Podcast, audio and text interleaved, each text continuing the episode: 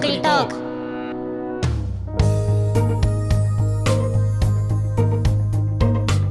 この番組は j s a r がお届けするポッドキャストです。毎回多彩なゲストとともに今話題のまちづくり事例や新しい制度活動のハウツーなどを紹介していきます。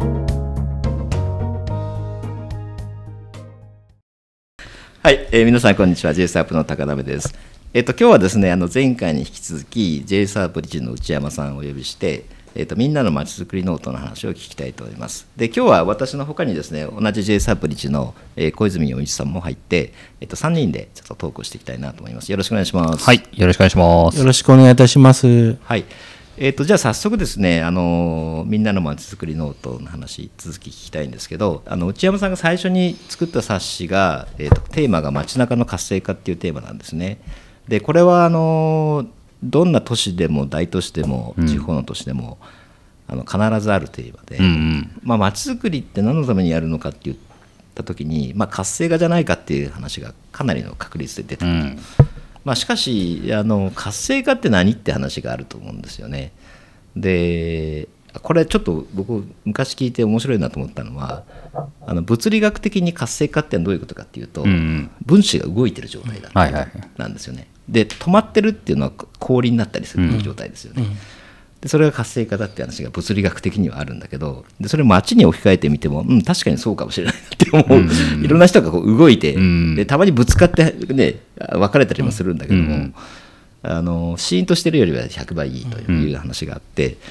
で昔あの街づくり街中の活性化っていうと商店街の活性化みたいな話がねあのだいぶ前には言われてたんだけど今ちょっとそういうことではなくなってきていてそのじゃあその活性化って何っていうあたりを内山さんが実体験も踏まえてどんなふうに考えてきたかっていうあたりからちょっと聞かせてもらっていいですか？はい。えっ、と、日本の、えー街中、えーが、えー活性化が必要だって言われて、だいぶ長い間活性化できなくてできませんね、えー無理ですよって言われた時代が続いてたと思うんですけども、10年前ぐらいからちょっとずつ変わってきました。街中でも活力が出てくるっていうような事例が増えてきました。で、何かっていうと、日本の街中の活性化って10年前ぐらいまでは、えーどういうふうに思われたかっていうと、商店街の商店の売り上げの増加だったんですよ。う。うんそうだよねでも、えっとそれって、えー無理があって、えー俺のちっちゃい頃は、えっと定価っていうものがあったんですけどだんだん大型店で安いものが売れられるようになればそちらの方に行け行くしっていうの選択肢が増えていって、えっと商業の、えーその、えー売上増加活性化っていうのが難しくなっていったんですよね。うんうん。でそういう中で、えー、とし行政は何をやってきたかというと相変わらず商店振興をやってきましたで目的店と機能店っていううキーワードがあるんですけど、目的店ってえこの商品買いたいから遠くからでも行くっていうような店が目的店なんですよ例えば何屋なんですか、それ。例えば今浮かぶので言うと着物屋さんだったりとあ、か呉服屋さんありますね。ハンコ屋さんだったりとかですね。あとは革財布屋さん。この人に、そえーそこにしかないもんね。そこにしかないもの、でそれを増やそうっていうふうにやってきたんですよ、うんうん。でも街の中の商業って機能店っていうのがあって、うんうん。ちょうどお昼になったからご飯食べたいな、んで周りで探して入る飲食店が機能店なんですよね、商商業振興で目的店ばっか増やそうとしても、ん。なかなか、えー、と街の、えー活力って見えてこないっていうのがあったんですけど、そういう中で e コマースとかも始まってですね駅に近い街中っていうのが、えー、となかなか、えー、とその、えー買い物の場所になりにくくなってきました。うん。ででも、えー圧倒的にあるのは駅で乗り換えをする必ずそこにいる人だったりとか、バス網が発展してて市、えーその市町村の中で一番集まりやすいっていうような環境があったりとかそういうものがあるので、えー、と進めて商業として進めていくのは体がそこにないと,、えー、とその享受できないサービスのようなものをうん。しっかり、えーその、えー商業として、えーえーしっかりその作っていくっていうのと同時にですね街の多様性重層性っていうものを作るっていう方向に活性化を、えーえーしていったらいいんじゃないかって話が出てきたんですね。うんそれは何かというと買い物だけじゃなくて祭りイベントとか、うん働くとかですね、えー、と教育とかいろんな人たちがいろんな人たちが集まってきてそうするとその別のレイヤーの人たちが交流をしていろいろな動きが出てきて創発が生まれる。それが活性化につながるんじゃないかっていうふうに言われてきました。あともう一点重要なのは街の活性化って、えー実は建物の中では、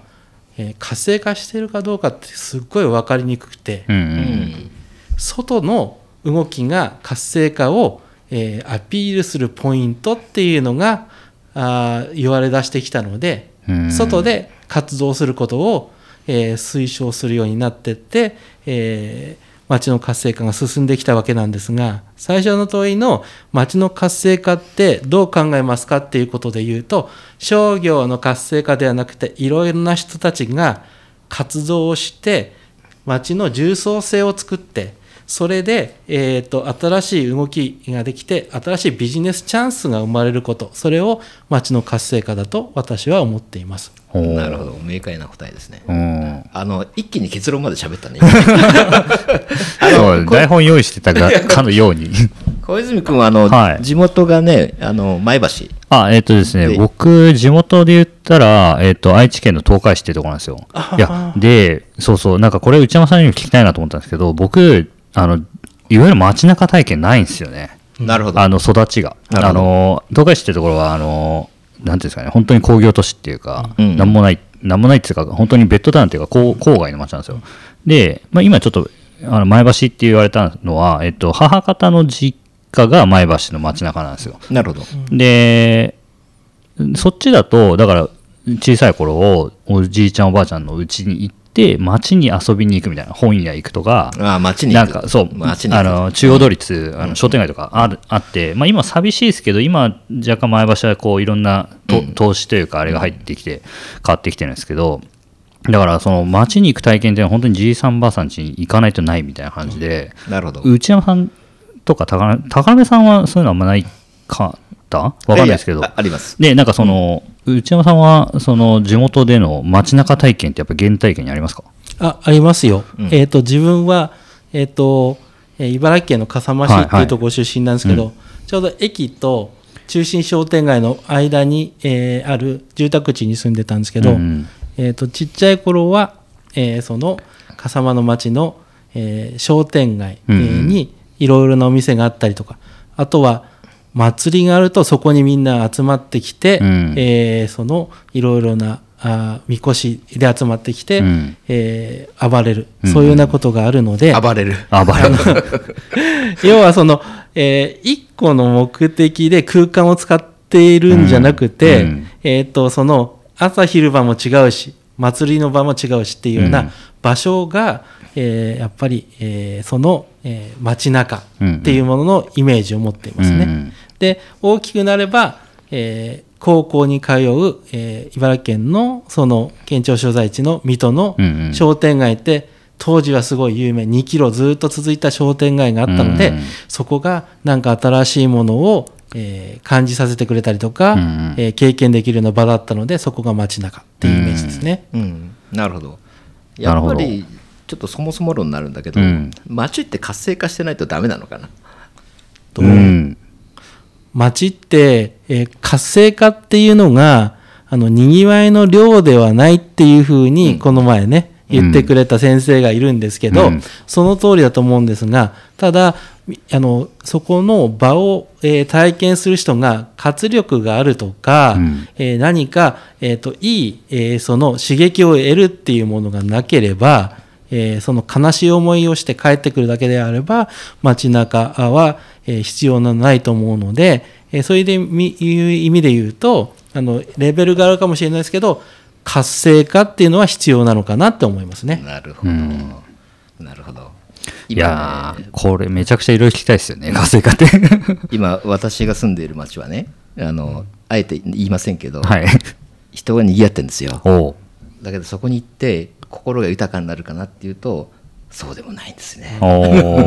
だから今の話はねその今の僕の町の町づくりがどうだったのかなって考えうんうんうん。るとてもいい材料うん。だよね。あのうん、だからあの人と人のなんていうか人がどう生きるべきかって言った時に、うん。町町ってやっぱりかなりの時間を過ごすので、うん。とても大事なんじゃないですかっていうのがあの抽象的に言うと？今日の内山君の話だったのかなと思うんだけど、うん。一つ言えるのは、